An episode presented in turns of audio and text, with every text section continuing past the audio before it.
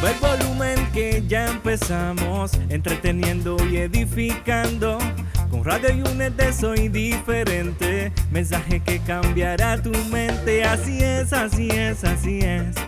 Transformando tus oídos, lo digo otra vez, música que edifica, con esencia en tu vida. Hey, estás escuchando Radio Únete, esencia PR en la casa. Súbalo. So, my God, we are back. We are back every other Saturday. The Righteous Rebel Show. I'm here with Rev Ren. Ren, how you doing, sir? I'm good, man. How you doing? Man, Doing all right? fantastic. Celebrating. It's December. You know that, right? I know, I'm pretty sure you know that. Yeah. Can't believe it, man. Time's flying. It is flying. It is flying. But hey, another Saturday. We here, the Righteous Rebel Show. Ren, what we got for the people today, man? All right. Well, this one is a different topic and it's a little bit, you know, diverse, but it has a good um, subject matter and a good content for it. But it's called Take Up Your Cross. Okay. And that one's basically about picking up the burden, picking up the weight, and doing what it is that God has called you to do and to do it effectively and understanding the dynamics and how it all works together. So that's what we're going to be talking about today taking up your cross.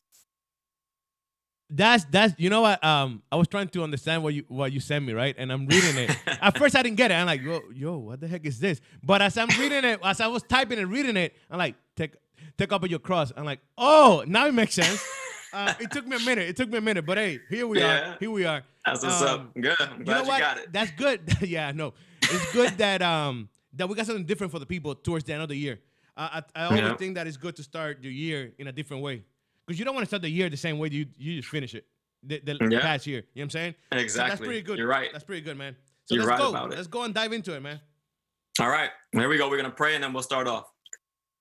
Father God, we just thank you, Lord. We thank you for this day, God. We thank you for your grace, for your mercy, Lord. And Lord, this day, as we talk about taking up our cross, God, we pray that you would give us the strength, give us the courage, give us the faith that we need, Lord, to do what it is that you have called us to do, God. Help us to receive your word today, God. Help us to know what it is exactly you have destined for us, Lord God. Help us to be strong in it. So we just thank you and we ask that you would be with us this day. We invite you, Holy Spirit, and we ask that you would just have your way. In Jesus' name, amen. Amen. All right, here we go. All right, so the first scripture that we're going to be looking at is actually Luke 9 23. And this is the core scripture that we're going to be discussing uh, throughout the throughout the day and throughout the message. So the first part it says, Then he said to them, This is Jesus speaking, if anyone desires to come after me, let him deny himself and take up his cross daily and follow me. Okay. So that's a lot right there, right? So most people have a hard time even surrendering or giving their life to God to begin with. But then when you get to that stage, Jesus doesn't actually allow it to sit right there. He doesn't say, okay, now you have arrived, you know, now enter into your rest, you know, and your peace. What he actually says is, all right, you made it. Good job. Now, what you need to do is take up your cross. And you're just like, what? What cross? What are you talking about? I thought you did the cross. Like, I thought I was supposed to just relax and enjoy it. But God says, in essence, in service and in surrender, what you're really doing is you're taking up a spiritual burden, right? That is the heartbeat of God. And he has particular tasks or t- um, particular um, aspects of the faith assigned to different individuals for different purposes. So what you're doing is you're actually now um, you're starting to come into the kingdom and you're starting to actually assess and to um, take on the burden and the weight that God would have had you to carry if you were enlightened or if you were in sync with Him in the Spirit um, before before salvation. Okay, so we're gonna first part. What we're gonna do is actually we're gonna define what a disciple looks like looks like as per um, fulfilling that commission to take up your cross or to fulfilling that charge to actually pick it up and to do what it is that He says. So a disciple, right, different than a generic Christian or just someone who actually claims Christ. A disciple, right, is a follower, is someone who's actually really staying close to the king's heart, to his desire, to um his intent.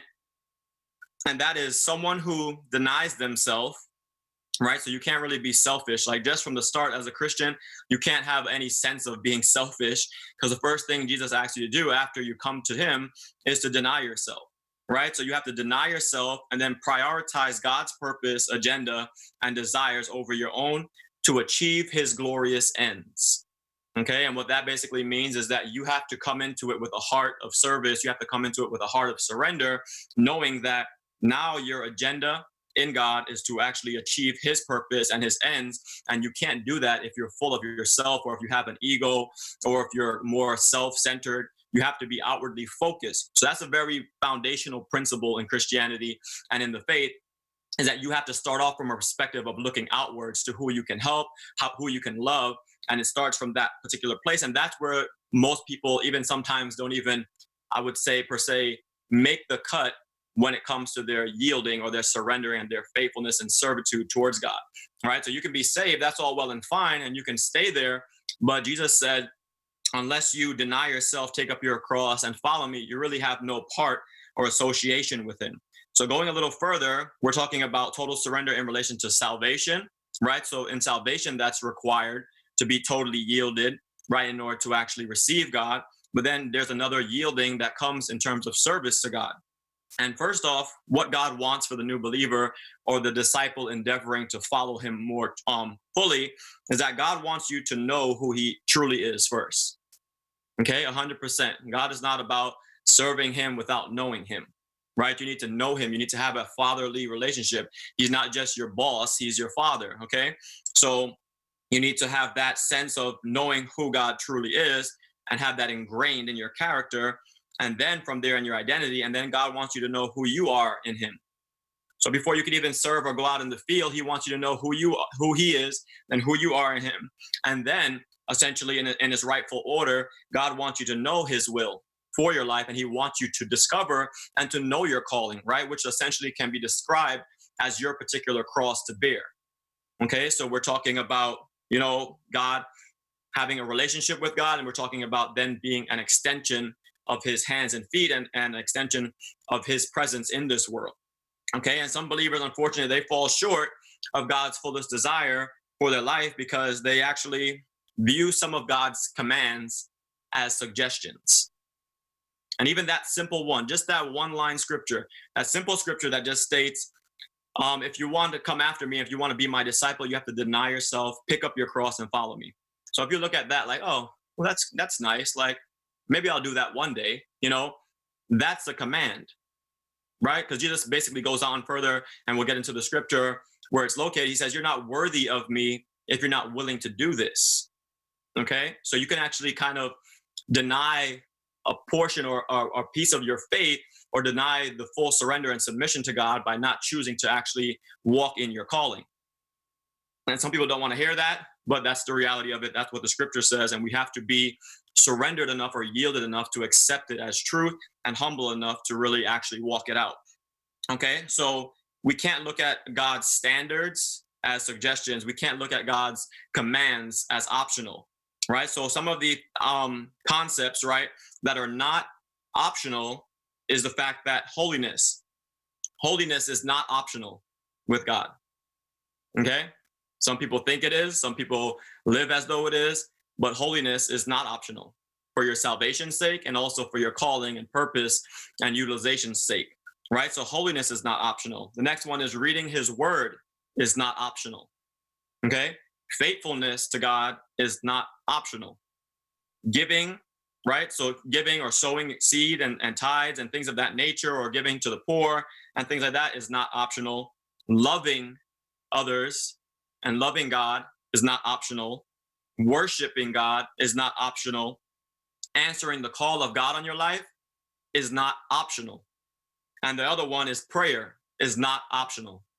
100%, right? So all of these basically core contents of a, of a believer's walk and faith, they're not suggestions. They're not times and opportunities where you can feel, okay, I'm going to get some bonus points today if I open my Bible, you know, or if I read one page. Those are not bonus points. Those are not things that are to be taken lightly those are things that are, are substantial. Those things are crucial and those things are necessary. So all those aspects holiness reading your word faithfulness giving loving worshiping answering your, the call of god on your life knowing what it is discerning it putting the time and the effort to figure out what it is none of that's optional. All that is essentially mandatory and they're obligatory right? Those are things that you are basically required to do as it pertains to the faith and it pertains to you answering the call and picking up your cross. All right. So these are just some of those are basic requirements, right? After you fully surrender. Those are basic requirements that you should have integrated into your life. And some people just they view it as, well, I'm a Christian, as long as I put my cross on in the morning and I do the sign, I'm I'm good, you know? But none of that really matters as it pertains to the scripture, right? So Jesus says in Luke 14, 26 and 27, if anyone comes to me and does not hate his father and mother, wife and children, brothers and sisters, yes, and and and gives up houses, wife, wives, and land, um, for or gives up his own life, cannot be my disciple. And whoever does not bear his cross and come after me cannot be my disciple. All right, so we just went from super loving, sweet Jesus to I'm a boss, I'm the king, Jesus, okay, in like two seconds. So you just got saved, and then you read the scripture in Luke 14, 26, and 27, and Jesus says, Whoever does not bear his cross and come after me cannot be my disciple. So this is definitely a post salvation moment. Okay, so even if you think about the original disciples, right, they already accepted God, they acknowledged Him as the Savior. But then Jesus is like, all right, well, if you want to really like roll with me, then you're gonna have to pick this thing up, right? And you can't, if you don't pick up your cross, then you got no part with me and you can't be my disciple. So we're talking about right there, point blank criteria for being a servant of the king right? He just shuts it down. He puts a marker right there and he says, if you don't do this, you have no part with me. You cannot be my disciple. And even goes to the extent or the extreme, seemingly, to say that if you can't deny or give up your mother, your father, your brother, your children, your houses, your wives, and your land, and you really can't fulfill the mission that I have set out for you to do. So if you can't deny yourself, right, we're going back to that denial part. If you can't do that aspect, and if you can't surrender these things, then you really can't fulfill the purpose that I have for you. So you really need to count the cost first and foremost. And kind of what I want to do is tell you a little brief story or, or like a testimony of when I first got saved. Like when I first got saved, I knew because I've been running for it for like 25 years of my life I knew that when I made this decision, it wasn't a light decision. It wasn't someone something that someone, you know, forced me into or something that I had to like basically take um, you know, just take take the advice of other people and say, "All right, I'll do it too. I'll I'll be part of the club." Right? No, it was basically I knew and I had enough sense of the fear of God in my life to know that if I was going to endeavor into this, right, I had to count the cost and I had to make sure that I didn't take it lightly and I knew that it was a life or death decision. I knew that it was all or nothing. And I knew that it was a no holding back endeavor. Okay. And that's what it means when you actually really, really surrender, right? You can give God part of your life or surrender halfway. But when you're really trying to walk it out and you're really trying to live in the fear of God completely, totally, without holding anything back, without any having any um particular preferences, and I'll, I'll do this, but I will definitely won't do that. Like you know, I'm never gonna be a pastor. I'm or, or I'm not gonna, you know, I'm not gonna sing up there. I hope he doesn't think I'm gonna sing because if he thinks I'm gonna sing up there, like he's got another thing coming, right? So when you surrender, right, when you wave that white flag to Jesus, that means that's it. You no longer own yourself. You no longer have any rights per se to object, you know, to the king's will and desire, to his decrees, and you have to live in total submission and total surrender, no questions asked, fully trusting his authority, his power, his sovereignty, his providence, and everything of that nature. Okay. And that's why it's so important. And you have to go into it with that heart and that perspective so that you don't come up short in the long run. Okay. And um, there's a little bit more that we're going to discuss before we go into the first song, but it's really understanding that Jesus gave his total life for us and that we owe him nothing less, if not more, than our entire lives for the ultimate sacrifice that he made for us. Okay, so we're talking about almost like an unfair exchange because basically God surrendering his life does not equate to a human being surrendering their life you know, because God is far beyond and greater than us. So for him to surrender his life, even though we have the sacrificial offering and option to give him our lives, they don't equate, they're not on the same scale. You know, because you understand, like God is the king of the universe and he came down here in human form and died the same way that we would die to uh, present an example to us, but you can't equate the two the same, right? So it's not like a quid pro quo or this for that, right? It's really more so like God does this magnificent feat, and we get the the privilege and the honor to surrender and yield our lives to Him. Okay, so we're gonna um, listen up to this first song by Marvia Providence, and it's called Higher Than I, or also it's known as Hear My Cry, O Lord. And this is a perspective of us realizing that God is higher than us and that when we surrender, it's a privilege and an honor. Check it out. If you're searching for the place to promote your content and info, look no further. You have found the right place. Here at radiount.net, we can help you advertise and promote your content, business, information, and events. Advertising through Radio UNT. Please hit us up at any time for further information at 407 316 6376. Again, 407 316 6376. Allow us to help you promote your content to the nations. Advertising through radiount.net worldwide. RadioUNT.net. We are different.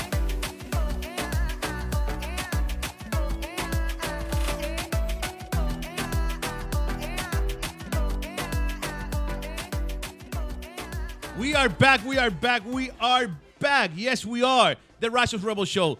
Today, Ren got some. Ooh, he got some stuff for you guys. Are you, Ren? Are you back? Are we back, man? Are we we are yes, back. sir. You think We they're ready ready, for the second half? Are they ready for more Yeah. stuff? I hope so, because we're about to go into it. Let's go. All right, so we just heard the first part, right? We got through the basic part. You heard Marvia, uh, Providence talking about, "Hear my cry, O Lord, and lead me to the rock that's higher than I." So in that first part of you surrendering, right, you have you have to have that acknowledgement that God is so much greater and higher than to you, higher than you, like we said, and it's a privilege and an honor to serve Him. So we're gonna pick up from that part, knowing and indicating, right, there's a difference between a disciple and a Christian. A disciple, right, is someone who follows Jesus closely.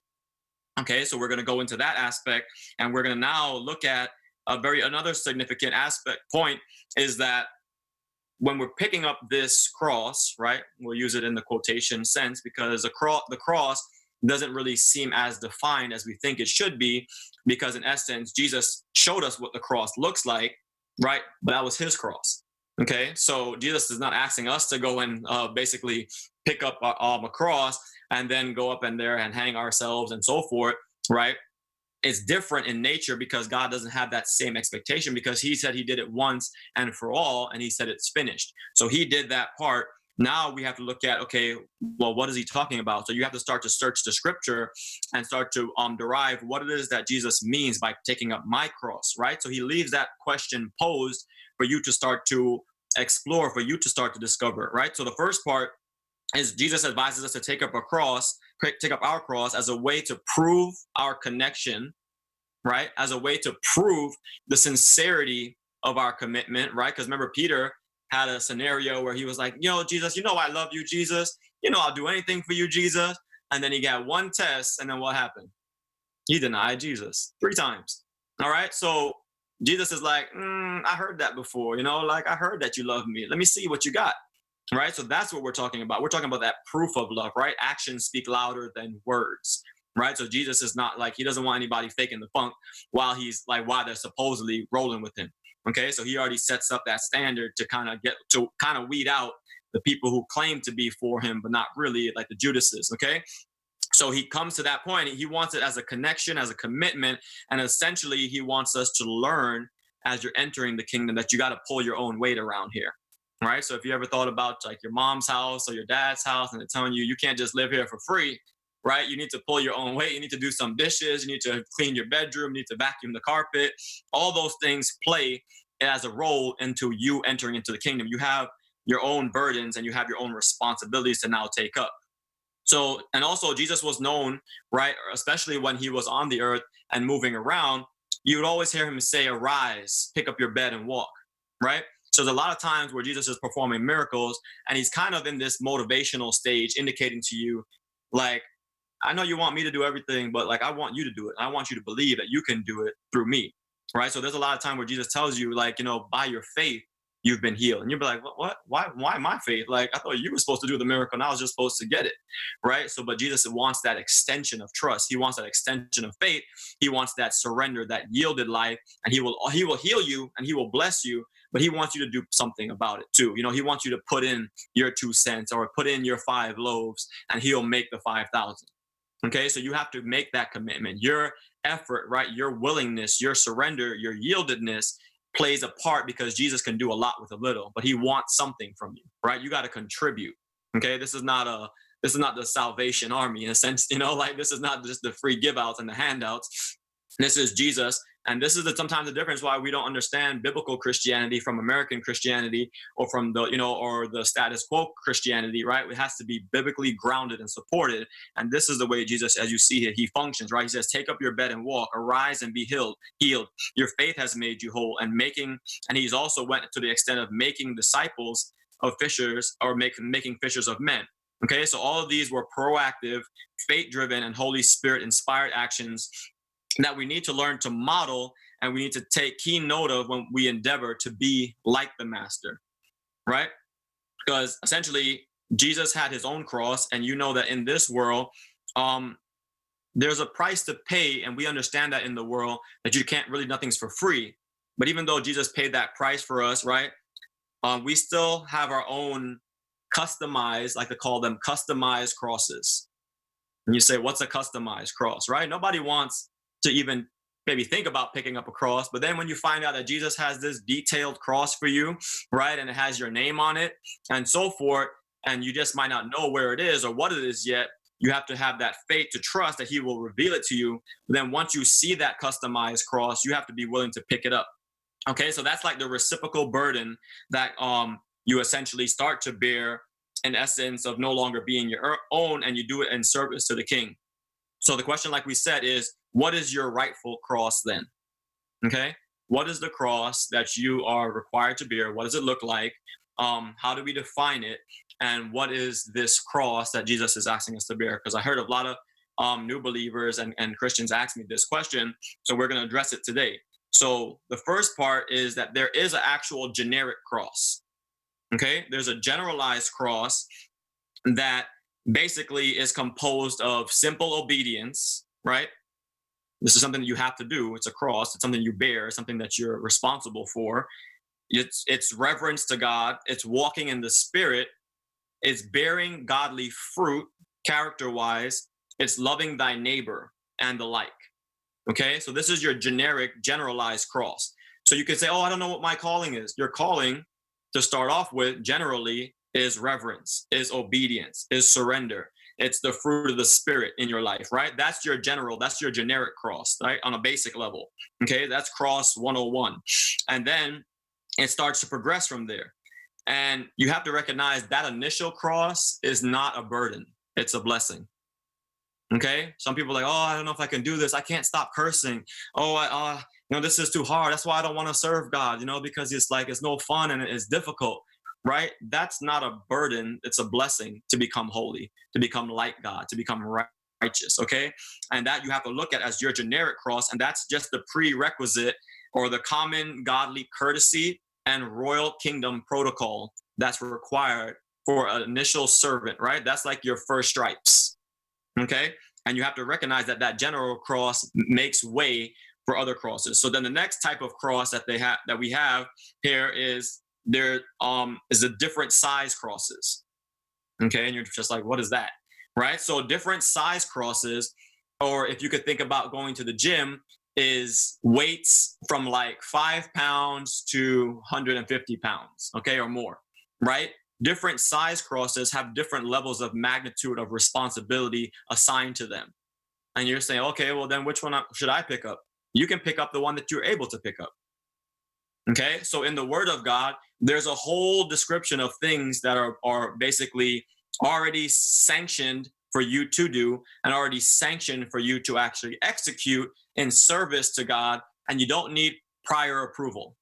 Okay, it's already, you've already been charged. It's already like, you can go ahead. You don't have to ask me if you need to clean the toilets, clean the toilets. Okay, right? So there's an aspect in god or in the kingdom where you can pick up different amounts of crosses that you're actually able to bear okay? So in that in that regard right there's different types of work there's different levels of work to do in god's kingdom and you don't always need a direct word from god to follow what's already has been charged out and has already been stated in the bible. So you can actually just walk in obedience in service right to do those type of things right? To heal the sick to, you know to mend the broken hearts you know, to give to the poor. You don't need uh, uh, authorization. You don't need to go to your pastor and say, Pastor, am I allowed to uh, feed that guy on the street there? You know, like Like, can you can you sign off on this for me? No, you don't need that, right? You need to know that, right? You're not going that Jesus is our high priest, and there is no like there's no intermediate step as much anymore because Jesus tore the veil. Okay, so now you have the, the free liberty to do so. The other thing is there's different variety of tasks and services that can be filled filled throughout your life if you're willing. Okay, so it comes with a willingness and a desire to do good. The same way Jesus went around and did good, he didn't need unnecessarily anybody to prompt him, right? He took the initiative. Okay, so that's that type of cross. The other thing is, like we said, you can actually upgrade and progressively pick up different levels of crosses. Okay, so in your faith walk, you know, when you start off and you get your orientation and you get your foundations class, you know, okay, maybe you can only pick up a, a certain type of cross that you can bear effectively and not um, dishonor God or, or, or, do a disservice to the kingdom. But then you can progressively pick up more weight, more responsibility as you walk, as you walk in faithfulness, as you walk in obedience, as you become part of a body, right? As you dis- um, decipher what are the needs of the kingdom, what are the needs of your community, what are the needs of your surrounding area, you can start to pick up different levels of crosses. Then it gets tricky at this part because after you've been exercising your gifting, after you've been picking up this cross on and in service unto God, then you have to actually decipher is what I'm doing in the will of God or is it just good works, right? And then the other aspect you have to decipher is that am I anointed to do this? Right? So the most effective you're going to be and, and the best that you're going to do in service to God in terms of honoring him and in terms of service, right? Is when God anoints or when he breathes on something that you're doing. Okay. And and when that when what you're doing aligns with the giftings and the abilities that he has actually given you. Not you what you want, right? What he's actually given you to do. So you if you're a worshiper, you should be anointed to sing, right? If you're a preacher, you should be anointed to preach. And God should breathe on what you're doing. There should be some kind of fruit bearing from it if not, you could just be doing religious works to no end and not really walking in the fullness or walking in God's design will. Okay. So that's your personal cross.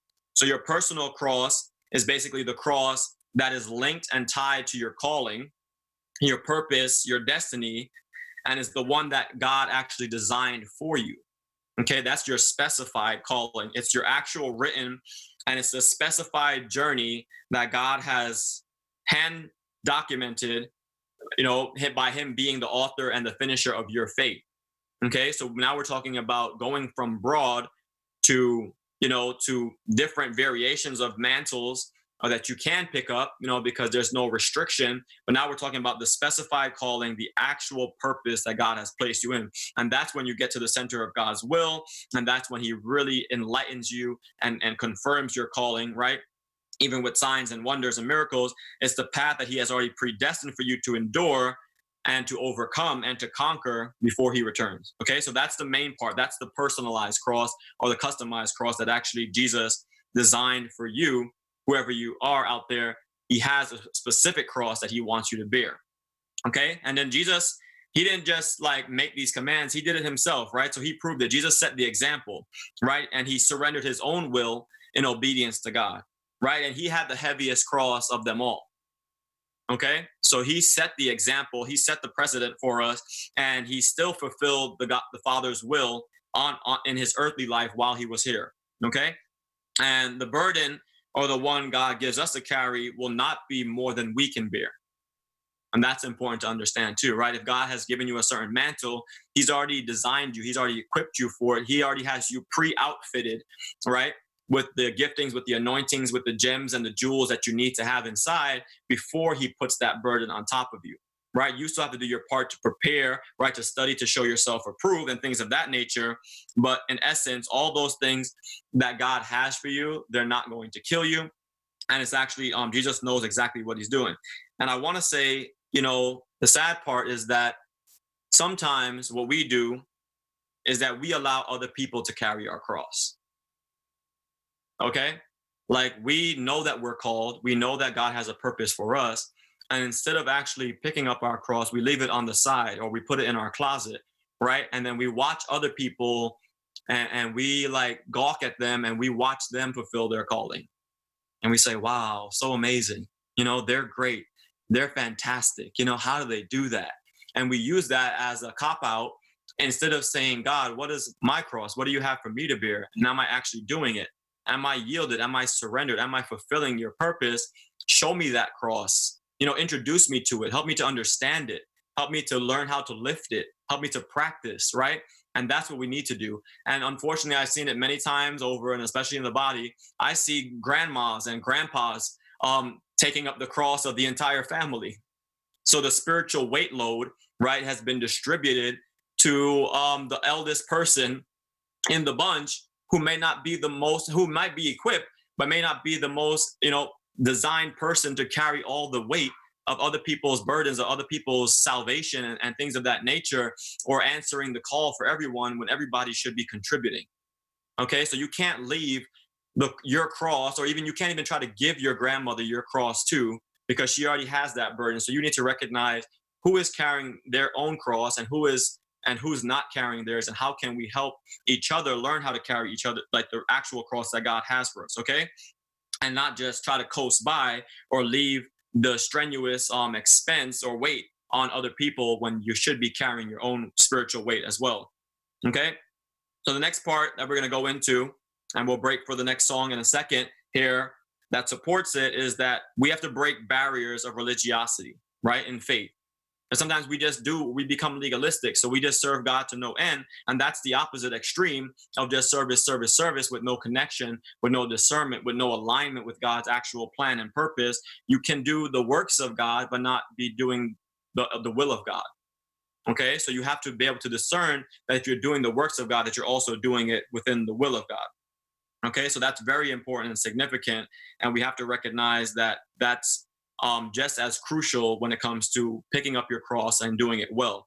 And the next part is in relation to the cross and, and in relation to answering the one that's also generalized but, but specific to each and every disciple is the Great Commission, which is the highest calling and the winning of souls, right? That's the eternal burden that we have to bear. And Jesus says in, in Mark 16, 15 through 18, and he said to them, Go into all the world and preach the gospel to every creature. He who believes and is baptized will be saved, but he who does not believe will be condemned. And these signs will follow them who believe. In my name, they will cast out demons. They will speak with new tongues. They will take up serpents. And if they drink any deadly thing, it will by no means hurt them. And they will lay hands on the sick and they will recover.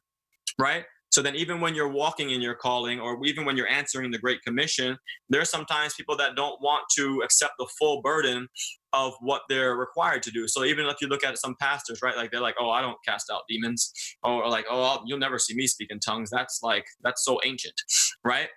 And they'll say these things, but that's not even in sync with the word of God because Jesus said that his disciples will be known by these things.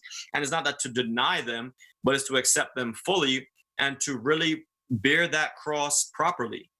Okay, you can have the cross, and then sometimes you can mismanage the cross, or you can drop the cross, or you can not like hold it in the right way. So you have to learn how to utilize this thing. You have to learn how to accurately um, be in service to the King and do it with excellence and do it to the fullest extent. Don't just wear the title or, or the office, but then not fulfill all the re- responsibilities or requirements. Like if you look at the president, it's kind of like if the president only decided to do some aspects of his job, but not the whole thing, right? That would be um, inaccurate or not a rightful display of the utilization of that particular office. You have to, you know, you have to be able to do the full gamut. Even if you need assistance, you still need to do the full gamut of what that office entails. Okay. So remember that too, especially when you're carrying your own particular cross.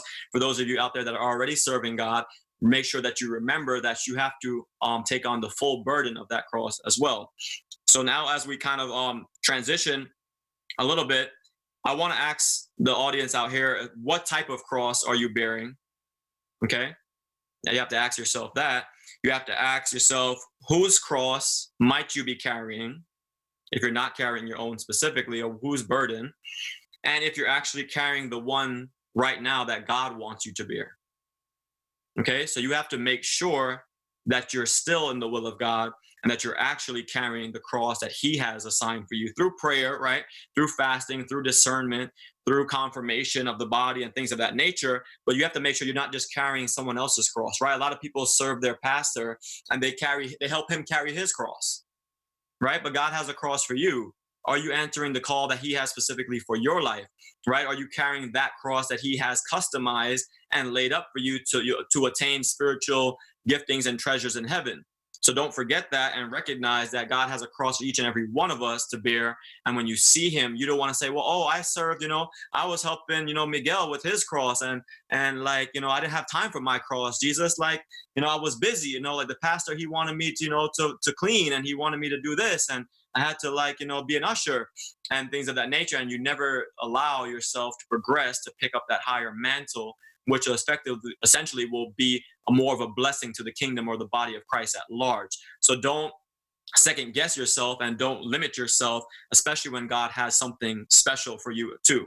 Okay. So once you find that cross and once you discern it, you have to make up the, your mind to do it well and to do it faithfully. Okay, so it's one thing to find your cross, it's another thing to carry that cross the long haul and to carry it the distance, right? So that's the endurance aspect of even Jesus going to the to the cross, right? He had to carry it, right? And he had to endure the ridicule and he had to endure the suffering and he had to endure people spitting on him and and all these things. So when you're carrying your cross, it doesn't mean it's going to come easy, right? And then sometimes it even becomes more difficult and you're not it feels like you're not going to a pretty end but you have to endure you have to persevere with your cross and you have to be able to hold and bear the weight of it until jesus tells you that it's time to put it down okay? So staying faithful to your specific calling staying faithful to the cross that god has given you and not laying it down until the king relieves you of duty is another way and which is also paramount to paramount to the fulfillment of God's grand scheme and perfect will in this life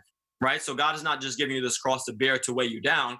It has a specific end that He's looking to achieve with the assignment and with the mantle or the weight that He has placed on you that He knows you can handle. So you have to fulfill that. You have to go to the fullest extent before until He relieves you of that duty. Okay. And you can't look back. You can't give up. There's no turning back, especially when you get on that road and actually you already have taken up your cross. And it's emphasizing that part that there is no turning back, right? You made the commitment to just follow Jesus. You made the commitment to take up that cross, and now there's no turning back. Saludos, buenos días. Hoy es miércoles 23 de octubre. Soy María del Carmen González y vamos al resumen de las noticias más importantes del vocero de Puerto Rico. De cal y arena para promesa. Esa es la noticia de portada de hoy. Mientras los demócratas defienden en el Congreso estadounidense que la ley promesa debe recibir una decena de enmiendas para aliviar la austeridad que enfrenta la isla, los republicanos no lo apoyan por entender que la culpa de la deuda es de Puerto Rico y no de Estados Unidos. El derroche de posiciones a favor y en contra de funcionarios locales y federales se dio en la primera audiencia del Comité de Recursos Naturales de la Cámara Federal para discutir un borrador de legislación presentado por el congresista demócrata por Arizona Raúl Grijalva, también presidente del comité, con el que se pretende hacer cambios al estatuto. Algunas de las enmiendas promueven que se pueda realizar una auditoría de la deuda gubernamental, cancelar las obligaciones gubernamentales no aseguradas, que el Departamento del Tesoro Federal asuma la financiación de la Junta Federal de Control Fiscal y que se establezca un coordinador general para la reorganización de la deuda. Las opciones detalladas en el borrador buscan hacer de promesa una legislación más democrática que la existente. Esa es la tarea que tenemos a la mano y no es para nada fácil, reconoció Grijalva. Allí los más cuestionados fueron la directora ejecutiva de la Junta Fiscal, Natalia Yaresco, el director ejecutivo de la Autoridad de Asesoría Financiera y Agencia Fiscal, Omar Marrero, quien depuso en representación de la gobernadora Wanda Vázquez. Estos, entre varios temas, fueron fuertemente increpados sobre la lentitud en el proceso de reestructuración. Vamos a otras informaciones. Evalúan consolidar negocios. El secretario del Departamento de Seguridad Pública, Elmer Román, confirmó ayer que está evaluando la estructura de esta dependencia gubernamental creada al amparo de la Ley 20-2017, así como las funciones administrativas y la consolidación de negociados. Estoy evaluando si hay una posibilidad de consolidar un poquito más lo que tiene que ver con bomberos y emergencias médicas, que es lo que estamos haciendo. A nivel operacional estamos integrando más y más las estaciones de emergencias médicas con bomberos en lo funcional para ver si se certifican más bomberos como paramédicos y ver que cuando haya una emergencia podamos utilizar ambos, abundó. En términos estructurales, indicó que siempre hay oportunidad para sentarse y evaluar si debe haber una consolidación entre un negociado, si ese negociado debe mantenerse dentro de la ley 20 o si debe trabajar de forma más independiente. No obstante, mencionó que no ha visto un problema de coordinación entre los comisionados con el secretario. En noticias de economía, pesa sobre promesa la demografía local. Demógrafos consultados por el vocero anticipan que si el gobierno no apresura las políticas públicas necesarias para reducir la tendencia alcista de la emigración y aumentar la producción en la isla, esto incidirá directamente sobre las proyecciones de la Junta Federal de Control Fiscal para sacar a Puerto Rico de la quiebra. Para el demógrafo Alexis R. Santo Lozada, profesor asistente en Penn State University, el asunto demográfico es fundamental para el desarrollo económico y anticipó que el éxito de la Ley de Supervisión, Gestión y Estabilidad Económica de Puerto Rico no se logrará en la medida que no se revierta la salida de los puertorriqueños. Para la también demógrafa Judith Rodríguez, quien es profesora del recinto de Ciencias Médicas de la Universidad de Puerto Rico, el tema de migración es fundamental para el cumplimiento de promesa. Aquí existe una válvula de escape que facilita la movilización. Si las condiciones en Puerto Rico no mejoran, se sigue vaciando la isla, quedando la gente vieja, los cuales si pierden al familiar de apoyo por la migración terminan convirtiéndose en una carga para el Estado, lo que entiende es un agravante a la situación actual. Vamos a la sección de escenario. Navidad al ritmo de Barreto. Barreto trae a la memoria del pueblo puertorriqueño las protestas de este verano pasado al ritmo de El Cacerolazo, su nueva apuesta para la temporada navideña. Quise traer este tema positivo a nuestro pueblo porque este se unió fuera de colores. Esa expresión de unidad que vivimos como boricuas ha sido una de las cosas más importantes en nuestras vidas. El tema dice que con la llegada de la Navidad lo sucedido pasa al olvido. Sin embargo, la intención de su autor es contraria a mantener vivo lo sucedido al tiempo que realiza un tributo al pueblo puertorriqueño. Este lanzamiento viene además por partida doble con la versión en salsa de fiesta de Nochebuena, arroz con gandules, un trabalengua muy divertido del menú navideño de los puertorriqueños que compuso hace una década. Hay que escucharlo. Vamos a los deportes. Rompe la final del BSNF, la última vez que Daishali Salaman y Pamela Rosado jugaron frente a frente en una serie final de baloncesto superior nacional femenino fue en el 2013, cuando las Leonas de Ponce alzaron el título tras doblegar a Rosado y sus extintas montañeras de Morovis. Seis años después vuelven a verse las caras, esta vez en equipos diferentes, con Salamán en Santurce y Rosado en Manatí, cuando esta noche inicia el primer juego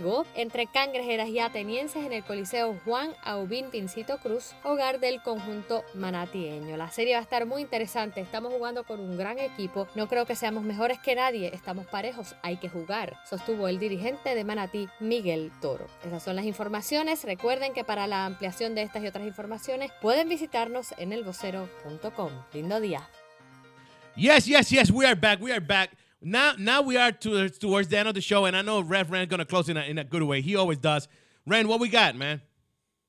All right. So here we go. So now you just saw that was Junior Tucker, no turning back, right? And that's the kind of the position of your heart, and that's the tenacity that that's required, right? Once you actually pick up this cross, right? So taking up your cross is no is no light or or like easy you know endeavor but you have to recognize that there's extreme value in it right? What you're doing how you're serving god all those things matter. They equate to so much more in heaven that we can't even fathom.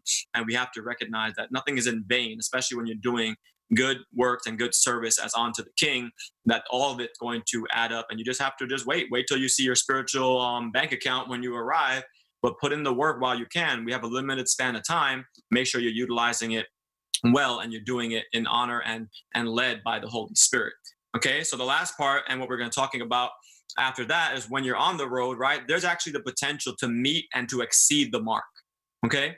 So god doesn't set up this insurmountable task for us that we can never achieve anything you know? It's just like oh we'll always be trying we'll always be just doing this grunt work you know and that there's no real end there's no real significance right I'm going to show you some examples, but I'm also going to let you know that you can meet the marker, right? You can meet the mark of carrying your cross and you can actually exceed the mark. Okay?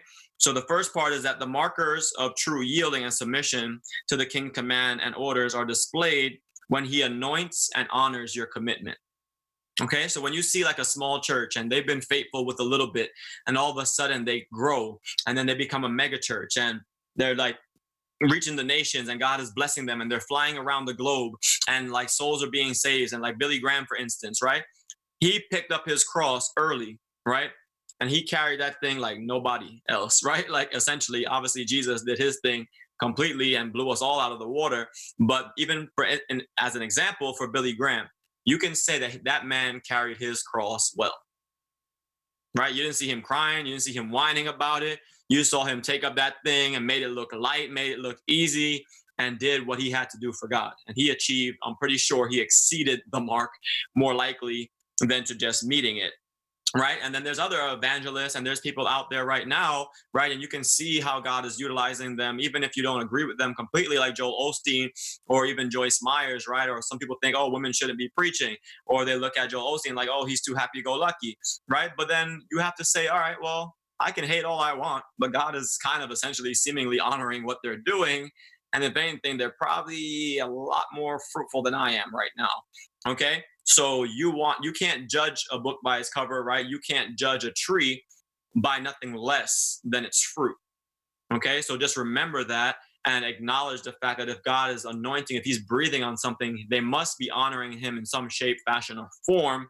And as long as they're doing things ethically and in, in alignment with the Word of God and so forth, right, you're going to have to kind of maybe humble yourself and take a reassessment, or even don't even look, pay attention to them. Focus on what God has called you to do and put your hand to the plow and do what it is that He has equipped and called you to do, right? So things that God honors, things that He breathes on, the sacrifice, the service, my blessing or expanding or enlarging your territory is a sign, a telltale sign that you're carrying your cross effectively. So even if you're trying to figure out, okay, what do I supposed to do, God, and you and you try something, and all of a sudden it starts to work and it starts to gain a little bit momentum. You know, stay faithful, walk it out, and see what God might have or how He might use you in a, a specific or a different way than others. Okay, and then in Mark 10, 21, it says, "Then Jesus, looking at him, loved him and said." One thing you lack, right? This is going above the mark.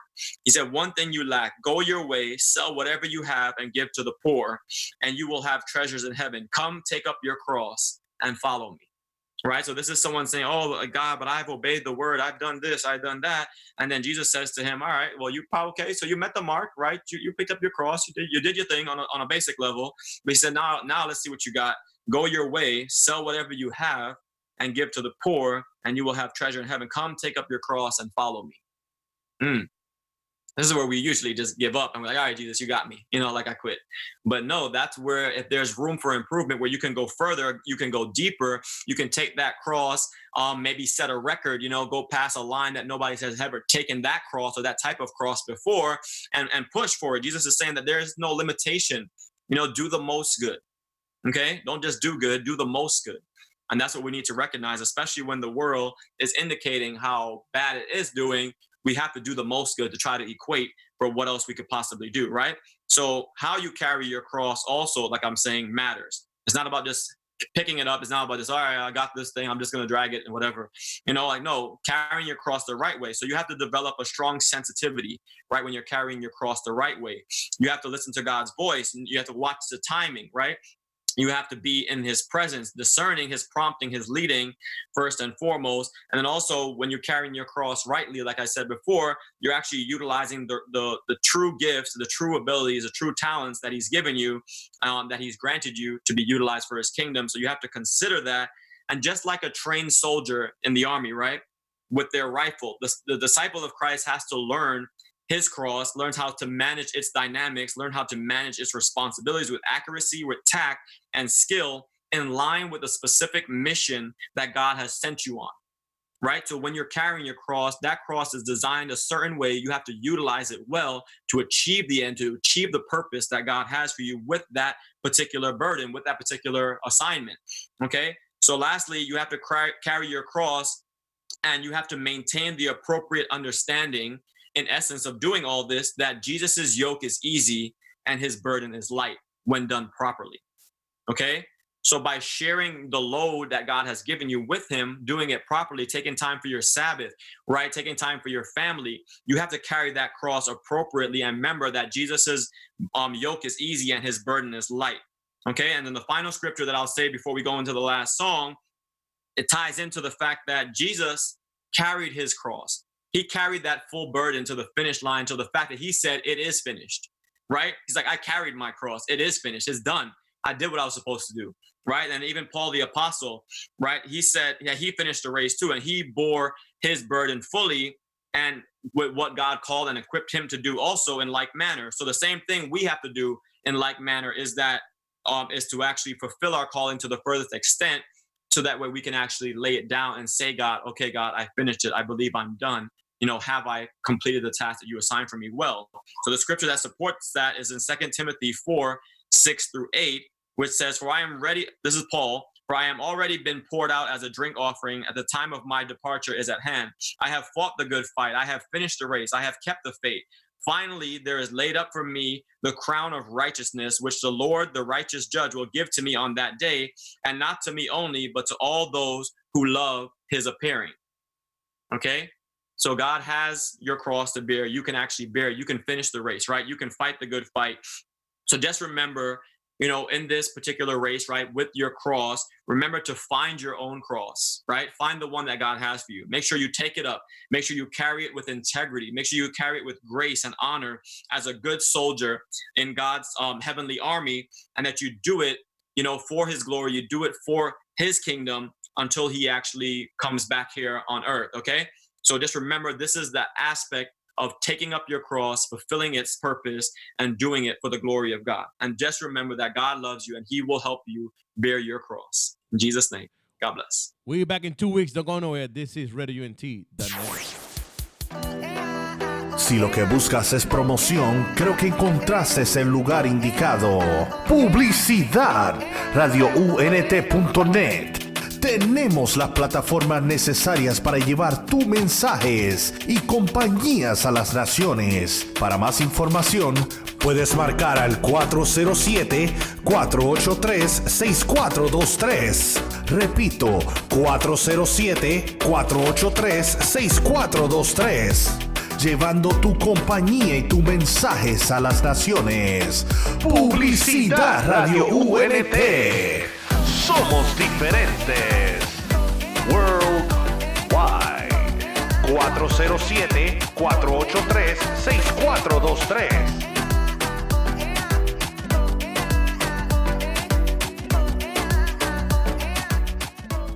Síguenos en Instagram, Twitter y Facebook como All in One Body. Yo cheque Radio UNT te trae la información de cómo seguirnos por las redes sociales y por los apps. Así que, por medio de Twitter, Radio UNT underscore net. Eso es Radio UNT guion bajo net. Por Facebook, Radio UNT.net. Por Snapchat, Instagram y YouTube, Radio UNT. Eso es la letra U, la letra N y la letra T. No te confundas. Así que por los apps seguimos por medio de Apple, Apple TV, Roku, Amazon Stick, Google Play, todo bajo Radio UNT. Somos diferentes, somos diferentes. Spread the word. Let it be heard. Yup. I was tweaking, had my mama going bonkers. Yeah, you probably wouldn't believe it if it hadn't been for Jesus. I'd be still running around like I'm a gangster. Uh.